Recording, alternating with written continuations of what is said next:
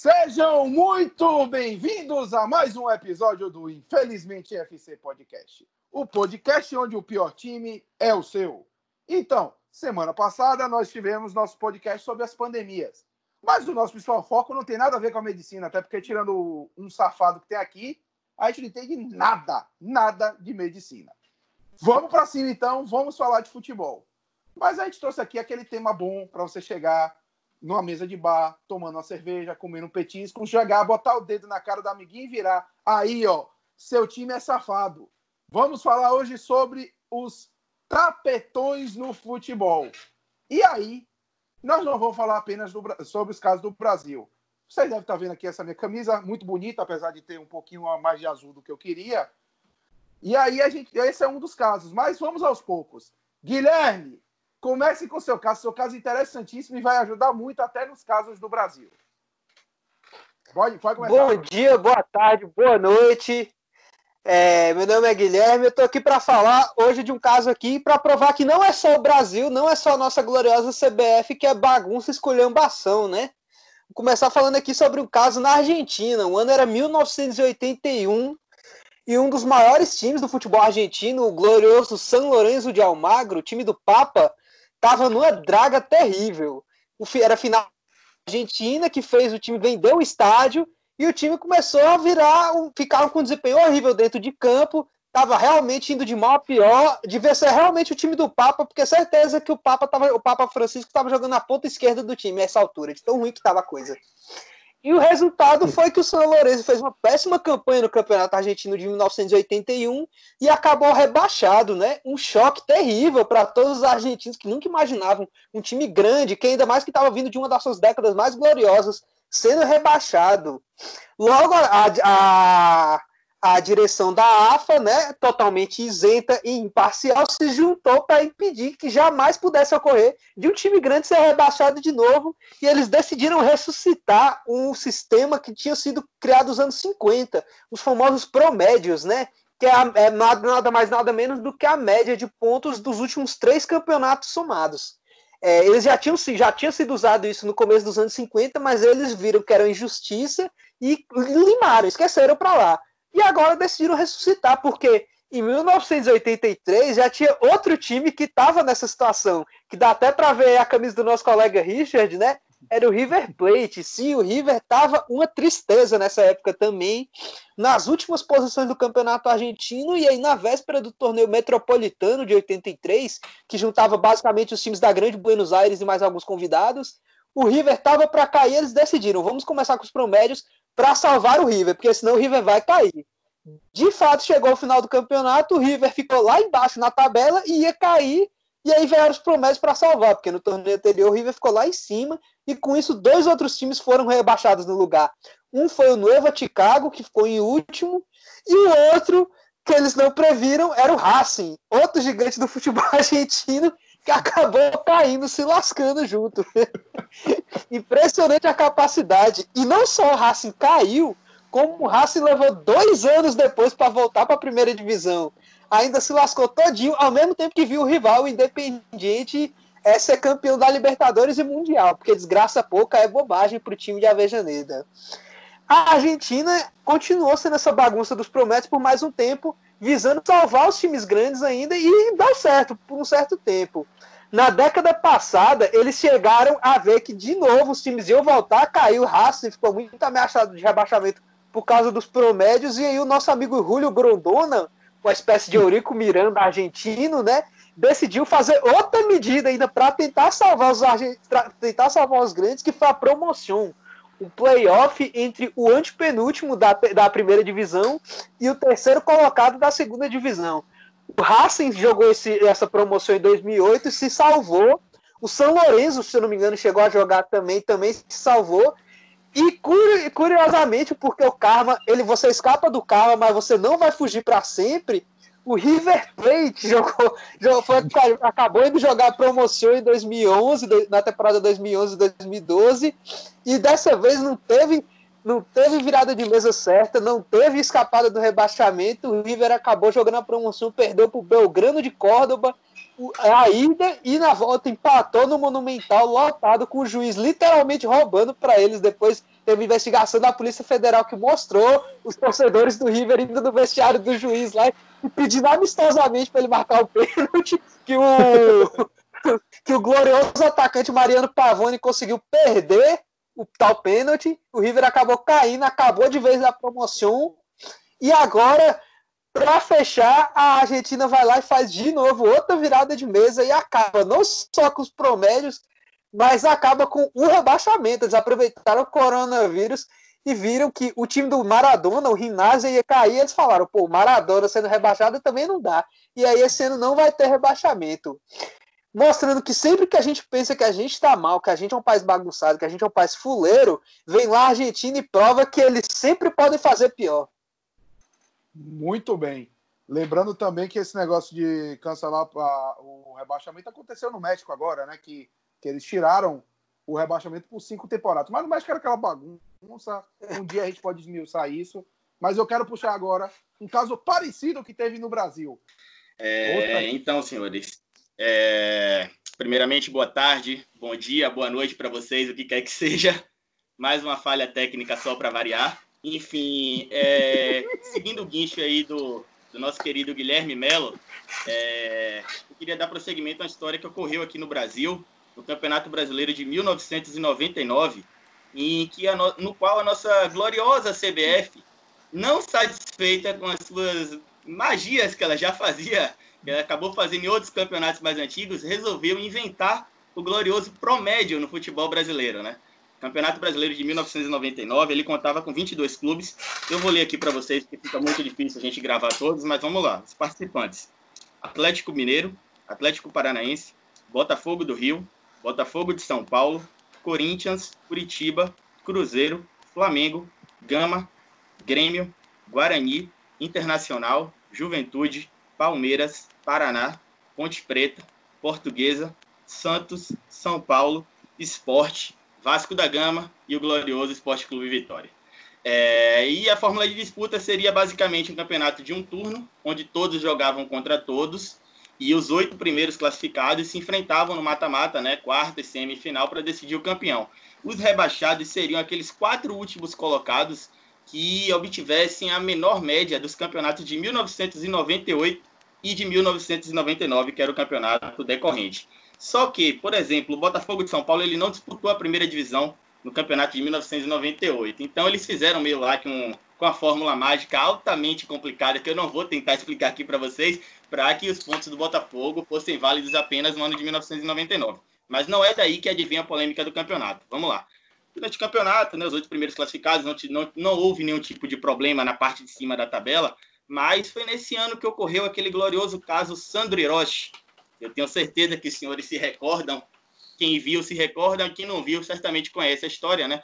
Sandro Hiroshi era aquele jogador que tinha problemas com, com idade adulterada, que atuou no São Paulo né, em 1999, e ele jogou dois jogos nesse campeonato.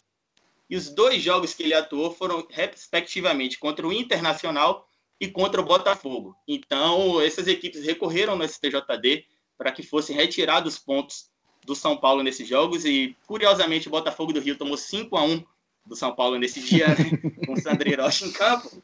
E, e no final do campeonato, os quatro últimos colocados foram Paraná, Botafogo do Rio de Janeiro, Juventude e Botafogo de São Paulo. Isso sem os pontos retirados do São Paulo em cima do caso Sandro Hiroshi. Com essa retirada dos pontos do, do, do, do, São Paulo na vitória sobre o Botafogo, o Botafogo do Rio acabou dando lugar para o Gama no grupo de rebaixados. E é aí que começa todo o embrólio desse campeonato, que vai se estender até o campeonato de 2000. Com essa retirada de pontos do, do São Paulo, o Gama acabou sendo rebaixado e começou toda uma confusão. O Gama inicialmente recorreu no STJD, o Gama recorreu na FIFA, não conseguiu vencer nenhuma das duas instâncias e acabou recorrendo para a justiça comum. É algo que a gente sabe que está no, no, no, próprio código da CBF e da FIFA, que é inclusive passível de punição para os clubes. Né? Mas, enfim, de certa forma, o Gama foi tumultuando, foi ganhando tempo, foi ganhando corpo e, basicamente, a gente chegou praticamente no ano 2000 e a CBF ela não teria um espaço hábil para poder organizar o Campeonato Brasileiro de 2000, porque ela estava impedida judicialmente de realizar um novo campeonato enquanto não desse solução ao, a, ao pedido protelado pelo Gama. E aí que entra em campo o nosso maravilhoso Clube dos 13. Né? Clube dos 13 resolveu organizar o Campeonato Brasileiro de 2000, autorizado pela CBF. E pasmem os senhores, Campeonato Brasileiro de 2000, a gloriosa Copa João Avelange, contou com 116 clubes. Repito, 116 clubes no Campeonato Nacional. Tudo bem que divididos em quatro módulos, mas não deixam de ser 116 clubes, até porque o, o campeão do quarto módulo, né, que era considerado a Série C, era o terceiro e quarto módulo, ele teria chance de ser o campeão brasileiro do ano, do ano corrente, desde que ele passasse pelos mata-matas e cruzasse com os clubes do módulo, do módulo verde e amarelo, que eram os dois primeiros módulos. Mito, módulo azul e amarelo, que eram os dois primeiros módulos.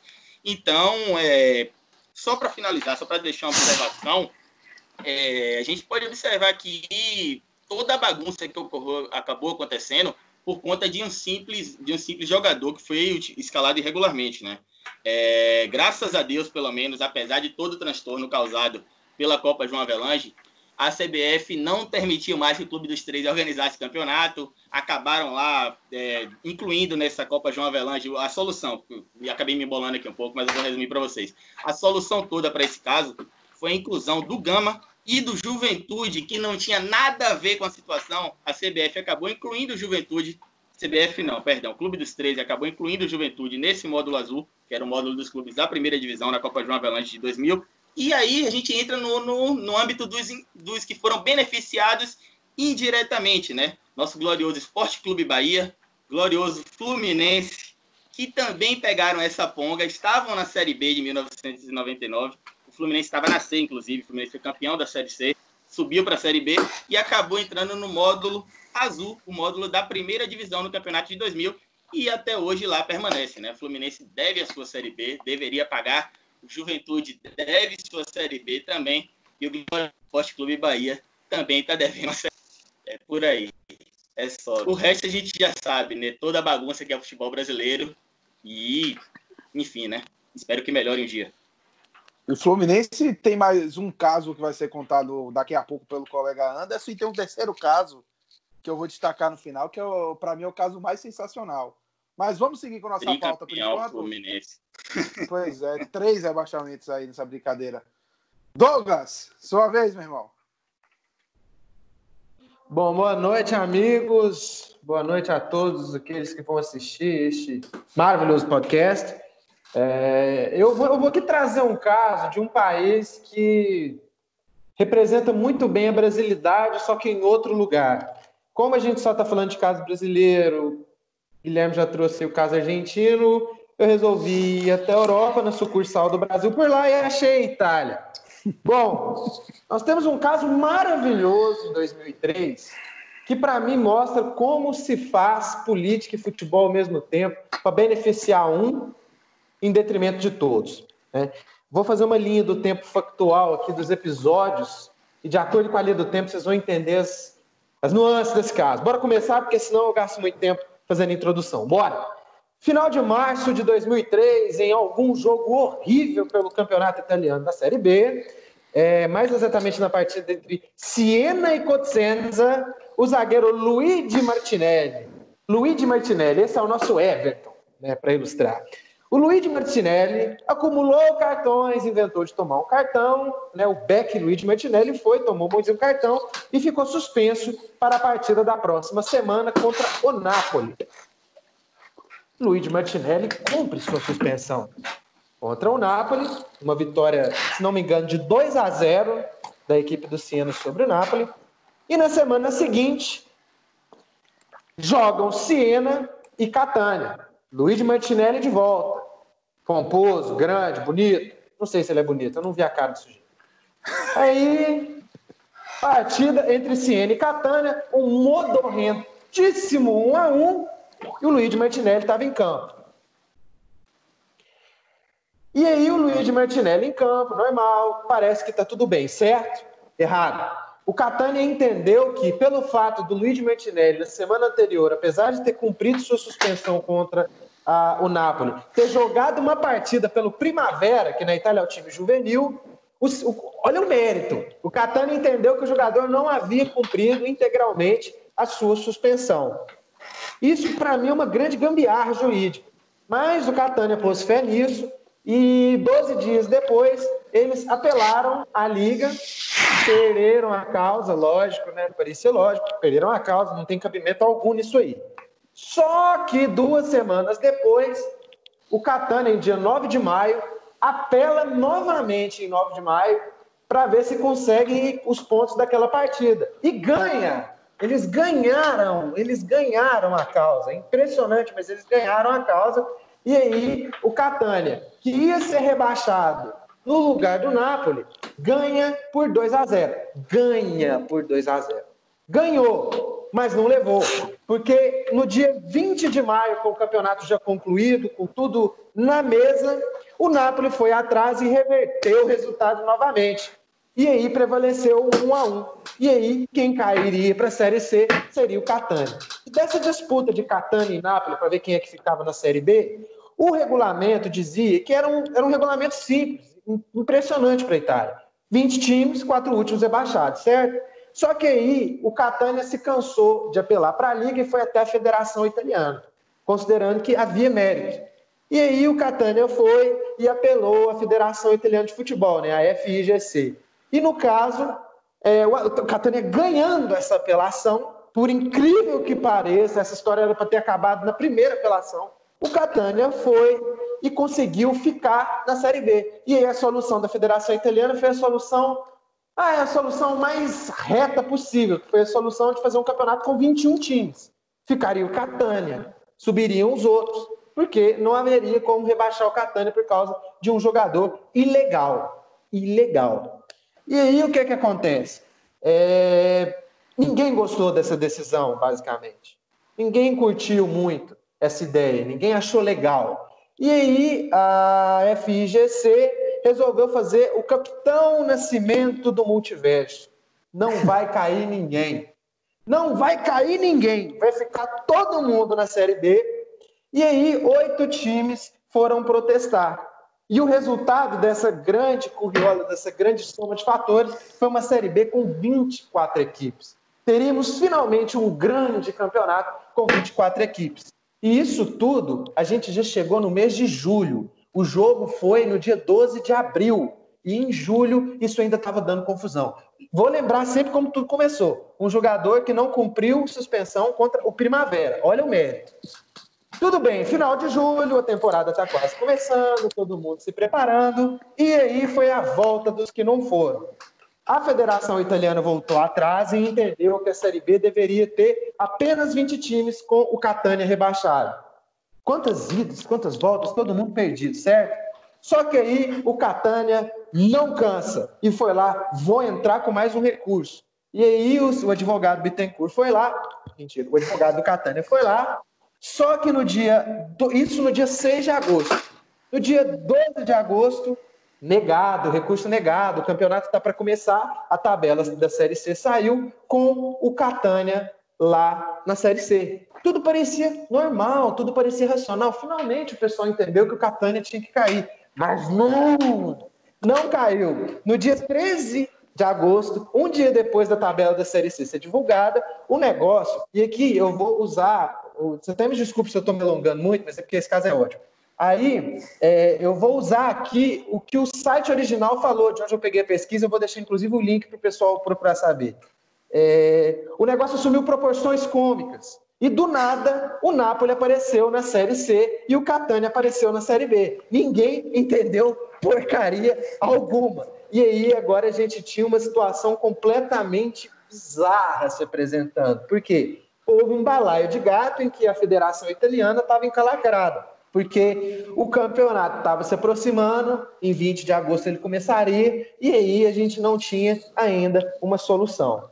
Arranjaram uma solução. E aí o Capitão Nascimento do Multiverso apareceu de novo com a solução do não vai cair ninguém. Não vai cair ninguém. E aí a solução é, consistiu na subida dos times que tinham se classificado pela Série C né? o Albinolef, o Treviso, o Pescara e o Ovelino.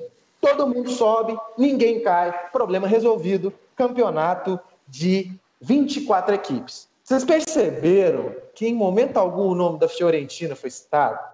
Porque a Fiorentina tem uma história interessante. Ela foi rebaixada à Série B em 2002 por falta de pagamento de dívidas, teve aquela queda que todo mundo sabe.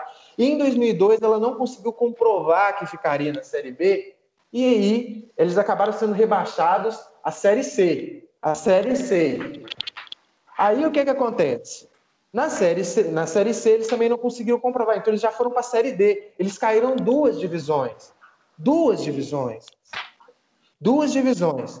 E aí, quando eles estavam na Série D, eles jogaram o campeonato de 2013 todo, maravilhoso, subiram para C. Subiram para C, parece que fizeram tudo certo. O que é que aconteceu? Vocês lembram que eu falei que ninguém ia cair? O Cosenza, que ficou em 19 no campeonato, não conseguiu comprovar as contas, não conseguiu aprovar as contas e acabou sendo rebaixado à Série D. Caiu a Série D o Cosenza ficou um campeonato de 23 equipes. Todo mundo concordou? Todo mundo concordou que o ideal seria que o ideal seria que fizesse um campeonato com 23 equipes. Só que o campeonato com 23 equipes seria uma injustiça, porque já tinha se acordado um campeonato de 24. O que, que eles foram fazer? Foram buscar a Fiorentina lá na Série D para jogar a Série B por uma questão de mérito esportivo, seja lá o que isso signifique. Então é esse, foi o caso, foi essa situação que gerou a Fiorentina na Série B. Daí a Fiorentina subiu, e quando a Fiorentina subiu, aí nós tivemos a conclusão do resultado desse, desse, mata desse tapetão. Então, foi um carpete italiano, é muito bom. Espero que eu não tenha me alongado muito. Eu tive problema com cachorro, eu tive problema com a mulher do nada aqui. Eu espero que eu tenha conseguido transmitir o melhor que possível. Eu acho que eu tentando explicar e um cachorro latindo, comprometendo a seriedade deste processo que eu fiz, que eu tive que fazer um rascunho para entender de tão complicado. Então, obrigado, senhores. Vamos ao próximo campeonato. Me desculpe com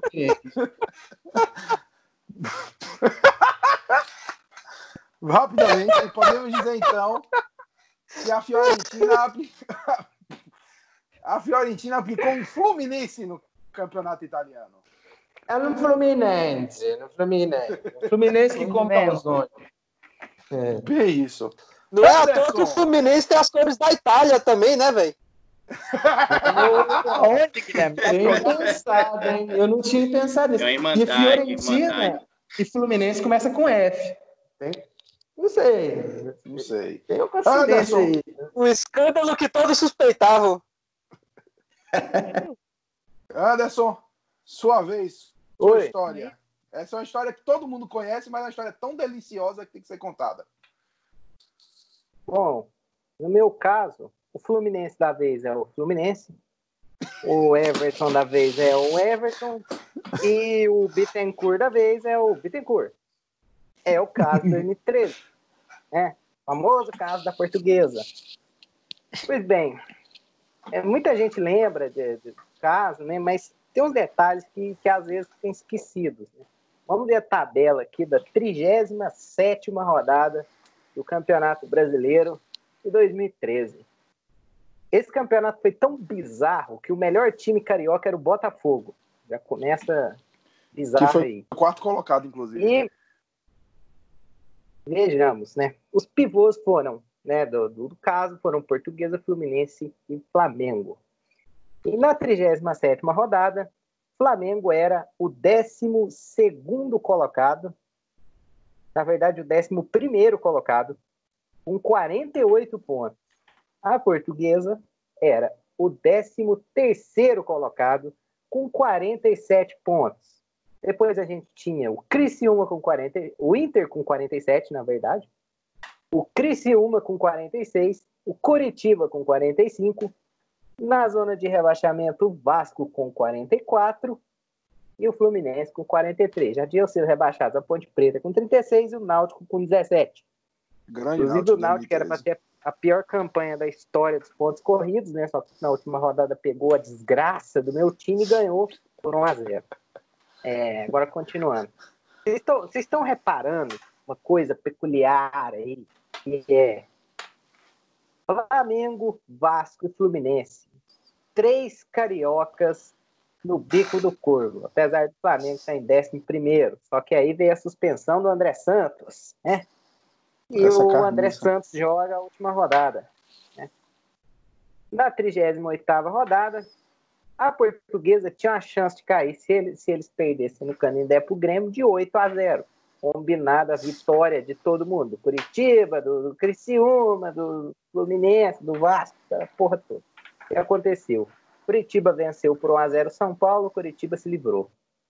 O Criciúma perdeu para o Botafogo por 3 a 0 O Vasco perdeu de 5 a 1 do Atlético Paranaense e foi rebaixado. Inclusive tem um vídeo sensacional no YouTube que é os minutos finais desse jogo. Lindo. Tem dois vídeos, né? Tem é... a briga também que tem para uma hora esse jogo. Muito bom.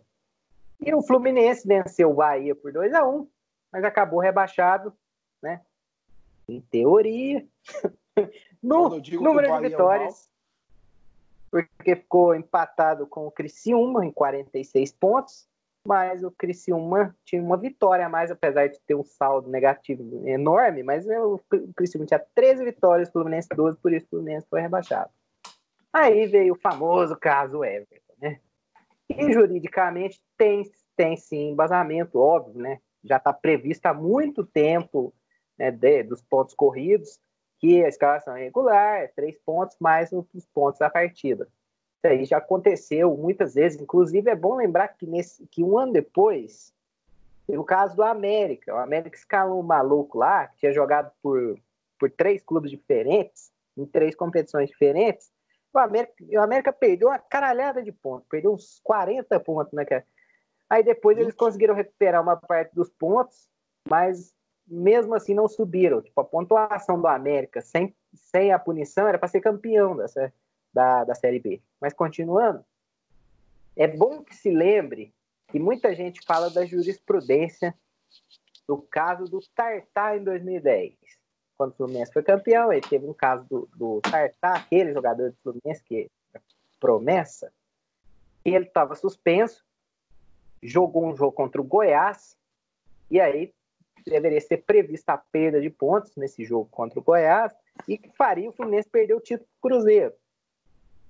Só que existe uma confusão, na verdade, o Tartar não estava suspenso naquele jogo. O caso mais específico para usar como jurisprudência é o da Série B de 2010, foi o Duque de Caxias, que escalou um jogador que já tinha tomado três cartões amarelos, que é o Leandro Chaves. Jogou até no Fluminense, inclusive, né? É, ele tomou dois cartões pelo Ipatinga, aí ele tomou o terceiro pelo, pelo Duque de Caxias, ele estaria suspenso, mas jogou. Aí teve o julgamento e é, absolveram o Duque de Caxias por, por dizer que não houve dolo, né? que é estranho. Mas tem uma declaração sensacional aqui, que é esse caso do Tartar é o que a galera embasa para falar que foi, que foi tapetão e tal, mas tem uma declaração do, do relator do, do STJD nessa época, dada para Sport TV, que é, é, é sensacional. Vou até Vou até achar aqui o. Olha só, que declaração sensacional na época do Sport TV. Não acredito que haja condição moral, disciplinar para tirar os pontos do Fluminense. Pode ter condição técnica, técnica jurídica, com base na jurisprudência, mas moralidade, rediscutir o título que foi conquistado no campo de jogo, da forma como foi, agora, abrindo um precedente, essa decisão poderia ser em algum momento revista, mas isso seria um caos. É, aí quando chegou a vez da portuguesa, né?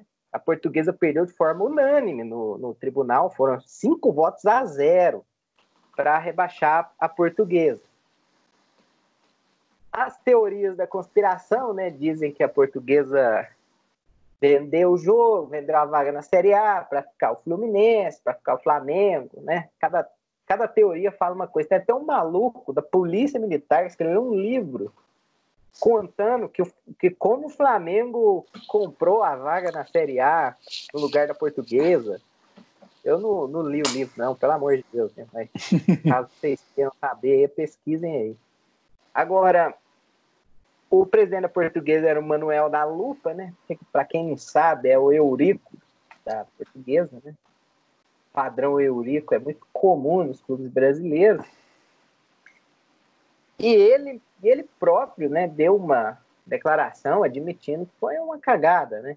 O que eu não duvido, que apesar do Manuel da Lupa ser um cara que muita gente diz que ele é corrupto, né, que roubou português, etc., é que acontece que eu não duvido da capacidade do, do dirigente brasileiro de fazer uma cagada.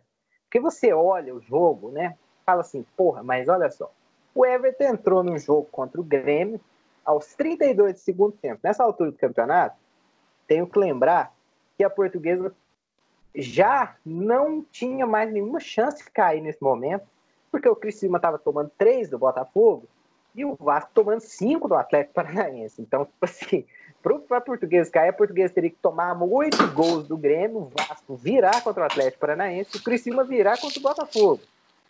Então, nesse momento, a portuguesa já. Esse jogo já não valia nada antes de começar. Porque 8 a 0 o Grêmio ganhar de 8 a 0 aliado à combinação de resultados, era quase impossível. E aí o Everton entra aos 32 do segundo tempo.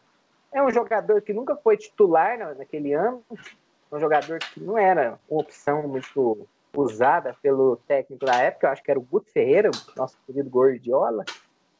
E por quê? Né? É muito estranho mesmo né, esse cara entrar, porque dois anos antes, a portuguesa tinha o Edno, aquele time da Barcelusa, e o Edno foi para um julgamento no STJD e ele. E por incrível que pareça, nessas coisas acontecem no Brasil, a portuguesa não sabia o resultado do julgamento. O que a portuguesa fez? Tirou o Edno da concentração. Não deixou o Edno concentrar, muito menos entrar em campo. Já prevendo esse tipo de coisa, né? Porque vai saber, pelo sim, pelo não, vamos tirar o cara do jogo. O Edno era um dos melhores jogadores da portuguesa. Ele era o, camisa 9 do time. O Everton não era nada tipo, tirar o Everton do último jogo, que não valia nada, o Everton, que era um reserva, não faria diferença nenhuma para a portuguesa. Aí o que aconteceu? Eu não sei. Fato é que o Fluminense ficou na Série A após fazer um campeonato horroroso e a portuguesa caiu, depois caiu de novo, e de novo, de novo, de novo, e a portuguesa acabou, né? Agora, só para terminar uma coisinha, no outro ano, Antes, na primeira rodada da, da, da Série B 2014, o português enfrentava o Joinville. Até aí tudo certo, né? Aí saiu uma liminar da Justiça Comum do nada, falando que a portuguesa era para ser incluída na Série A e que o efeito era imediato. A portuguesa fez, ah, não vou jogar, né? Vou esperar. Aí a portuguesa, a portuguesa pegou, saiu, não jogou o jogo contra o Joinville. No final das contas, a ação não deu nada e a portuguesa ainda perdeu três pontos desse jogo. não tinha como dar errado. Não, não, e um adendo desse, um adendo desse resultado aí. Essa eliminar saiu com cinco minutos de jogo, já tinha começado o jogo. Exatamente, pararam o jogo, não era muito nada. Diga, Richard. Aproveita. Não, um adendo nesse caso aí, que esse resultado, esses 3 a 0 que, a, que o Joinville ganhou no extracampo para o português, foi essencial para o Joinville ganhar aquela Série B daquele ano em cima da Ponte Preta. Só. É, não tinha, não tinha como dar errado. Infelizmente, a Ponte Preta. Diga, Douglas. É um complemento. É, essa última liminar era a bala de prata para acontecer e desencadear mais um grande momento da história do futebol brasileiro onde haveria uma confusão sobre campeonato com 21, com 24, sobe todo mundo, desce todo mundo. Eu acho que o que não deixou isso acontecer foi justamente a ordem estabelecida de 10 anos já de pontos corridos, onde tudo 20, 20 certinho. Porque se fosse na década de 90, eu tenho absoluta certeza que isso teria dado uma confusão tão grande quanto 96, 99. Seria a mesma Tenho coisa. Certeza, 92, a como falar agora. 92, 92. 92 é deliciosa a história. Primeira coisa para lembrar do Campeonato Brasileiro de 2013, vamos lembrar o, o top 6. Cruzeiro campeão, normal. Grêmio vice-campeão, normal. Atlético Paranaense terceiro colocado, vindo da Série B. O Atlético Paranaense de 2013 não era um décimo do que é hoje. Botafogo, que um ano depois foi vice-lanterna. Vitória, que um ano depois foi décimo sétimo. Goiás, que ficou um tempinho ali, mas cairia pouco tempo depois. Não, vocês 2015. viram aí. Foi. Vocês viram aí que tem um total de zero paulistas no top 6? Sim. E ainda, e Melhor classificado paulista nesse ano foi o Santos. Foi o Santos, foi ali, foi o sétimo, né? Santos que na última rodada, é. Goiás precisando ganhar para pra... ir para Libertadores, tomou 3 a 0 do Santos. Só para constar, o Santos era o sétimo colocado, 57 pontos, o, nono, o São Paulo ficou em nono com 50, Corinthians em décimo com 50 e o Palmeiras. Bom, cadê Foi... o Palmeiras aqui? Campeão da Série B. Eu não vi o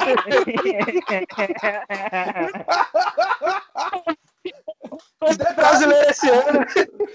Detalhe, foi campeão da Série B, se embolando com a Chapecoense. A Chapecoense liderou quase o primeiro turno inteiro.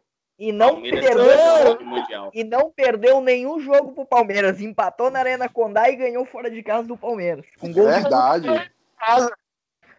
Fora o baile, que fase. Fora o baile. Deus, que... Aí teve a portuguesa, que foi 13 terceira, mas, mas caiu. Primeira vez que eu vejo o 13 terceiro colocado caindo. E a Ponte foi vice-lanterna e vice-campeã da Sul-Americana, né? Mas vamos Isso. continuar nossa pauta. Grande Richard, venha com esse caso delicioso no futebol brasileiro. Vamos lá. Um, boa, boa noite a todos, boa noite, gurizada.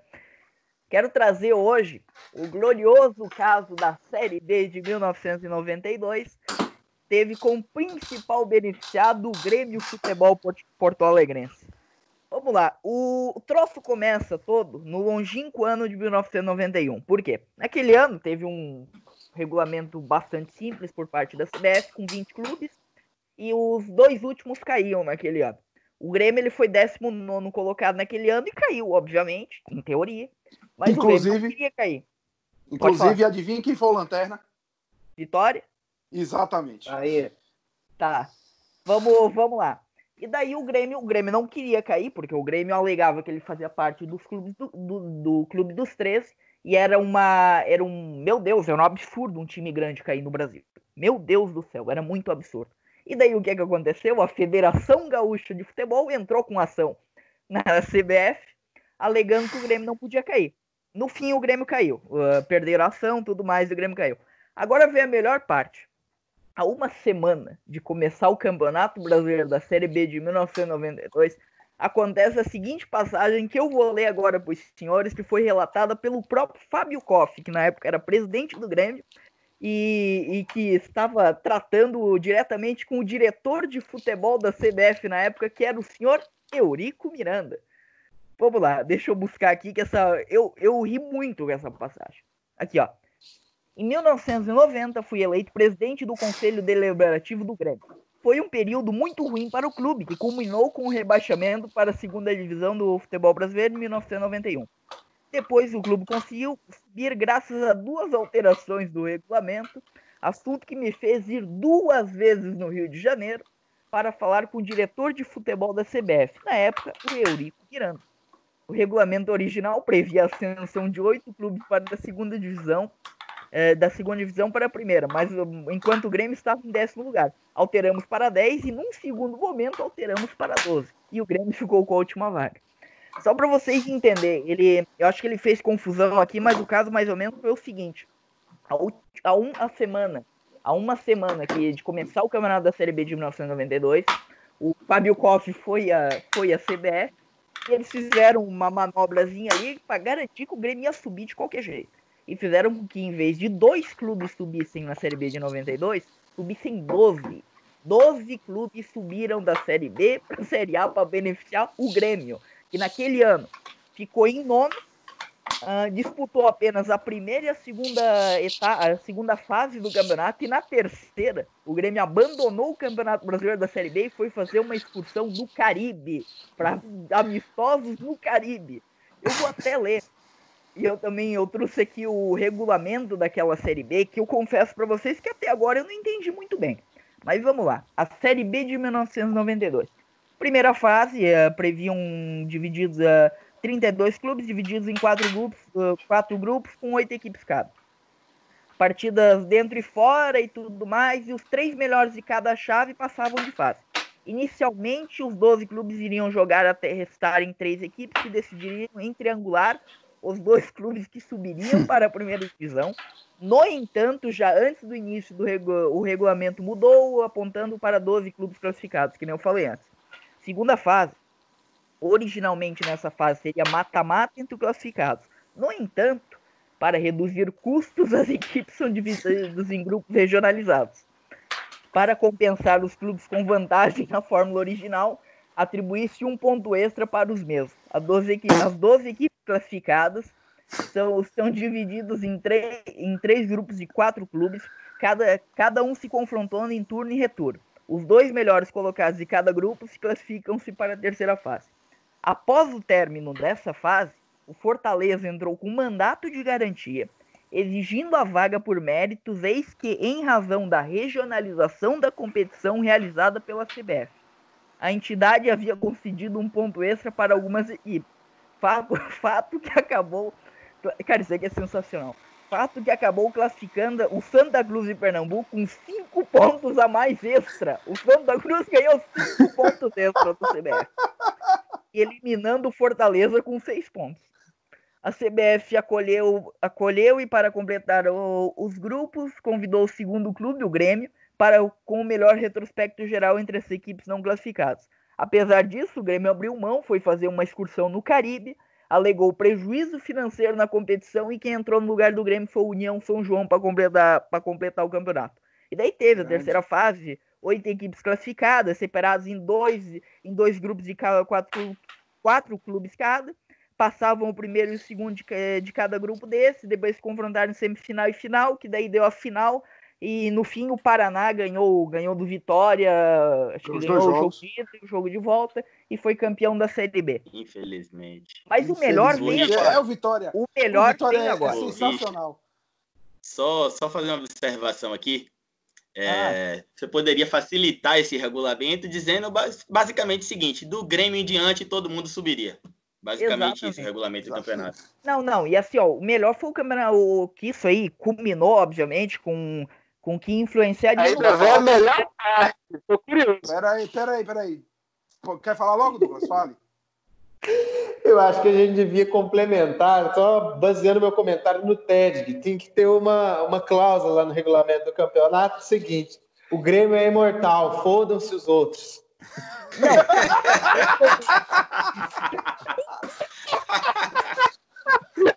Faz isso de uma vez. Para de arranjar meio para poder salvar os caras. Mete isso lá e pronto. Posso completar? Pode, pode, pode. Tá, Todo mundo mutando o fone. Deixa eu completar. Uh, não, só o seguinte, que daí isso influenciou diretamente no Campeonato Brasileiro de 1993. Por quê? Porque no futebol brasileiro de 1993, o que aconteceu foi o seguinte: a Série A, em vez de ter 20 clubes, teve 32, já que 12 subiram para a Série B. Não, não existiu Série B naquele ano. A Série B de 1993 não existiu. O que eles fizeram foram campeonatos regionais que classificavam para a Série B de 1994. E aconteceu que foi o seguinte: num regulamento extremamente bizarro, eles dividiram em quatro grupos: grupo A, B, C e D, sendo que os times do grupo A e B eles não podiam cair e os times do grupo C e D podiam, podiam ser rebaixados. E acontece que o Grêmio, que subiu em nono lugar da Série B de 1992, foi elevado ao, ao, ao glorioso Grupo B, que não poderia ser rebaixado, entendeu? O Grêmio ele subiu em nono e não foi rebaixado, entendeu? Não podia ser rebaixado. Foda-se, azar, entendeu? E, cara, sinceramente, eu, eu pude ler, assim, eu dei uma pesquisada, o Eurico Miranda estava diretamente envolvido, assim como tantas falcatruas do futebol brasileiro. E sinceramente, eu não sei os senhores, mas esse é um dos casos mais sensacionais que eu tive o prazer de ver no futebol brasileiro. Eu conheci o caso assim por cima, mas eu não conheci ele a fundo. E ele é simplesmente sensacional. Só para completar aí desse campeonato brasileiro, todos os outros times que subiram podiam cair, que estavam nos grupos C e D, e que e, passavam os três primeiros colocados dos grupos A e B, e dos grupos C e D passavam os dois primeiros para um playoff e aí os hum. dois que ganhassem o playoff iam para a fase semifinal, que foram Remy e Vitória. E aí, dois grupos de quatro times cada, e o campeão de cada grupo faria a final. E todo mundo apostando no Corinthians é, invicto e tal. No fim, o Vitória, que veio lá do grupo C, todo lenhado e tal, chegou na final para ser patrolado pelo Palmeiras. Aconteceu um negócio na final. Né? Pois é. é Isso é uma coisa vamos, chata em São Paulo, né? Vamos vamos lá rapidinho. Eu quero agora soltar um caso. A gente viu aí casos na Argentina, no Brasil, na Itália. Países bagunçados. Mas e se eu disser que tem um caso bizarríssimo envolvendo o Arsenal? Te digo agora. Campeonato inglês de 1914-15. O Arsenal era um time da segunda divisão e caiu e ficou em sexto lugar. O campeão foi o Derby County e o vice foi o Preston. E os times rebaixados foram Chelsea e Tottenham. Só que tem um detalhe aí: era para o Manchester United cair. Por quê? O Manchester teve uma, na última rodada um jogo contra o Liverpool. Se o Manchester não ganha, o Manchester era rebaixado. E aí teve lá um acordo e tal. O jogo foi 1x0 Manchester United e Chelsea rebaixado. Só que estamos falando de 1915. Teve uma coisa meio chata na Europa nessa época, uma tal de Primeira Guerra Mundial. E aí os, o campeonato foi paralisado. O que é que eles fizeram? Campeonatos regionais e tal, até conseguir voltar. Conseguem voltar só em 1919 para 1920. Inclusive teve a discussão, como é que eles iam fazer? Ia ter o rebaixamento, ia ter o quê? E aí ter os campeonatos regionalizados já estão com sua dinâmica e tal. Teve uma discussão, disseram, decidiram assim: vão ser 22 clubes, os 18 primeiros colocados da primeira divisão, os dois primeiros da segunda, Derby County e Preston, e as duas últimas vagas iam ia ser por votação.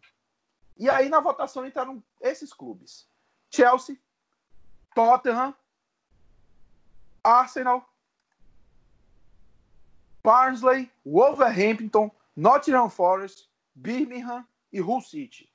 A maioria aí tranquilo, porque é, o Chelsea tinha sido o vice-lanterna, o Tottenham lanterna, do Barnsley até o Hull City tinha sido ali do terceiro ao sétimo, só que o Nottingham Forest foi 18 colocado e entrou na votação. E todo mundo não. O mais provável é que vão votar Chelsea Tottenham ou Chelsea Barnsley porque o Chelsea tinha sido penúltimo colocado e o Barnsley terceiro. Beleza, só que o Arsenal tinha um dono chamado Henry Norris, que era um cara importante da, da indústria inglesa e tal, e ele era muito influente. E aí ele, com a influência, usou a influência dele para sair a votação. E no dia da votação, ficou assim, ó.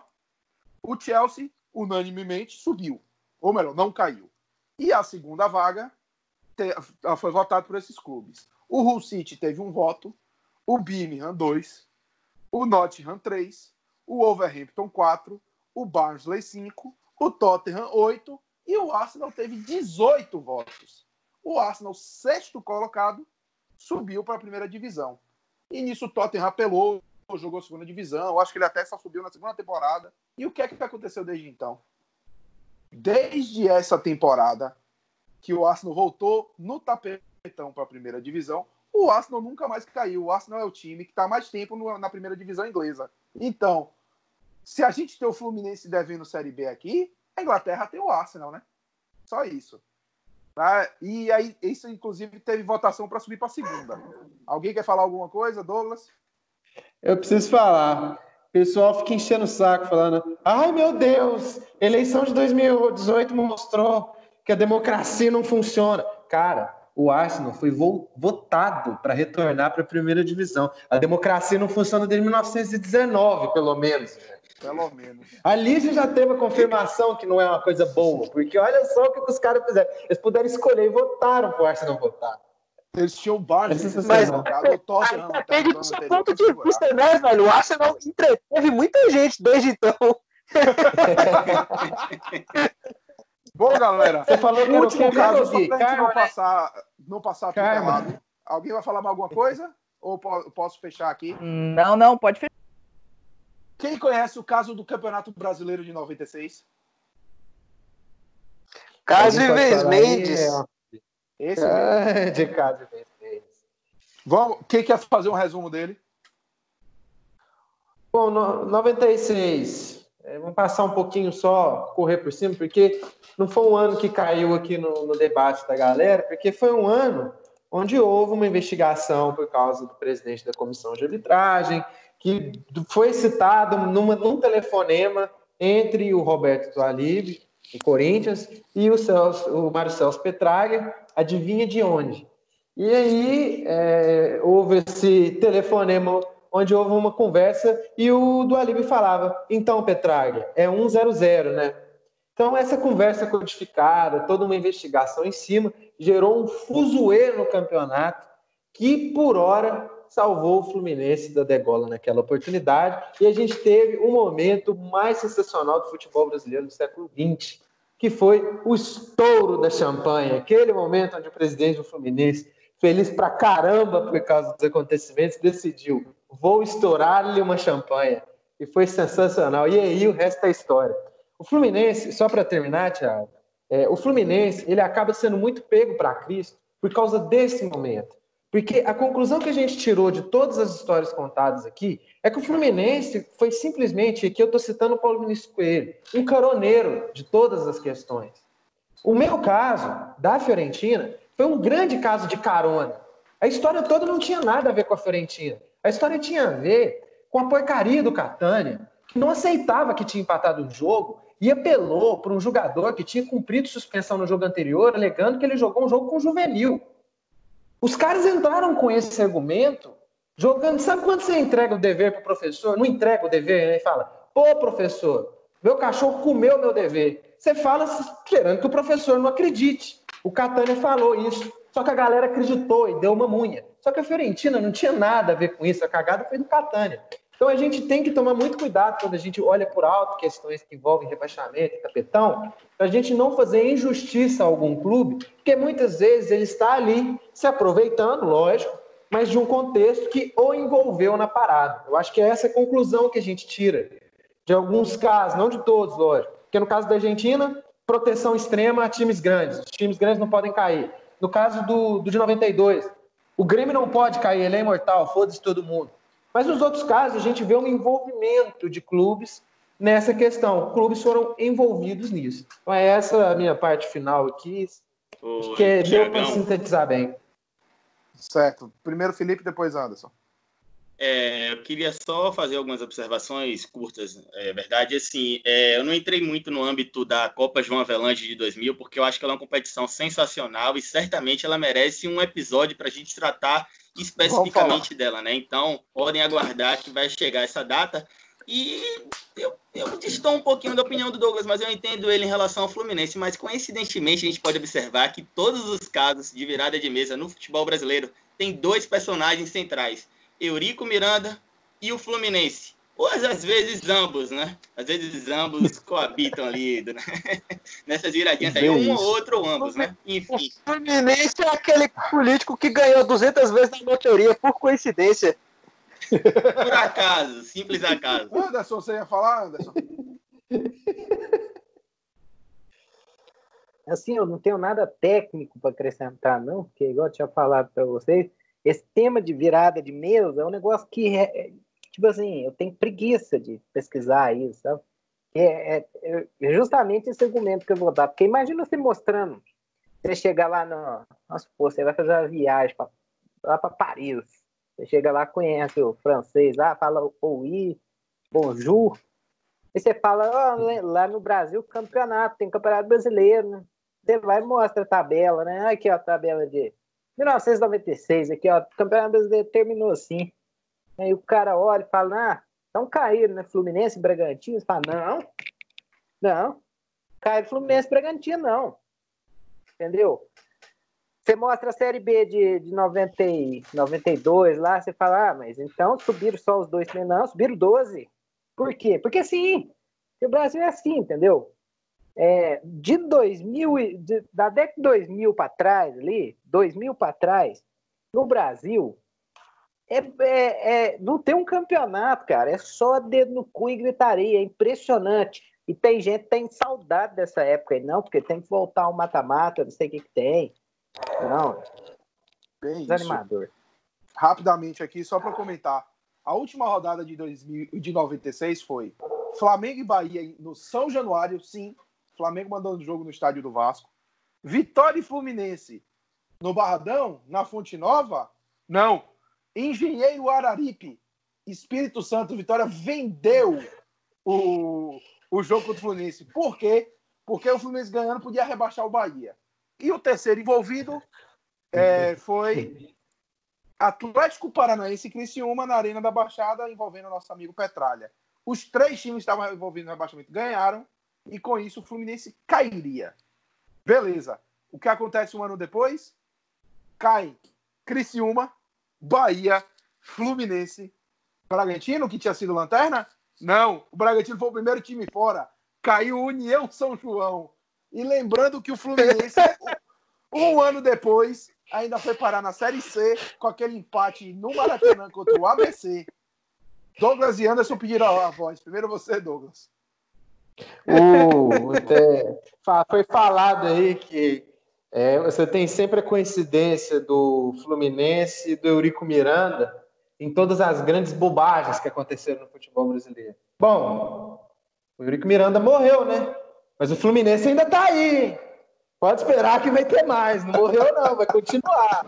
Espera que vai ter mais.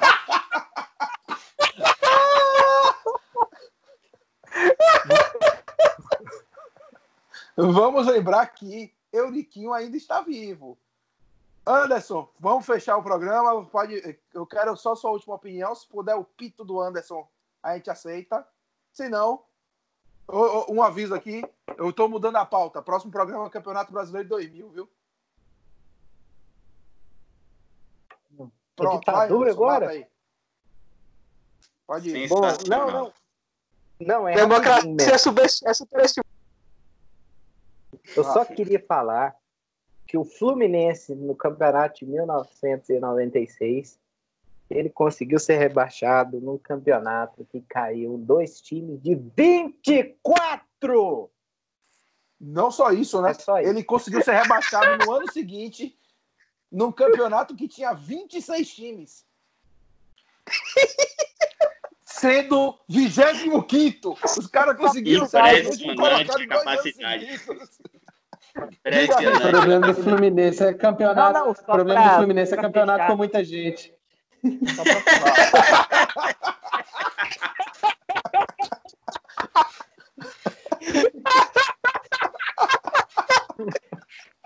Richard, fecha.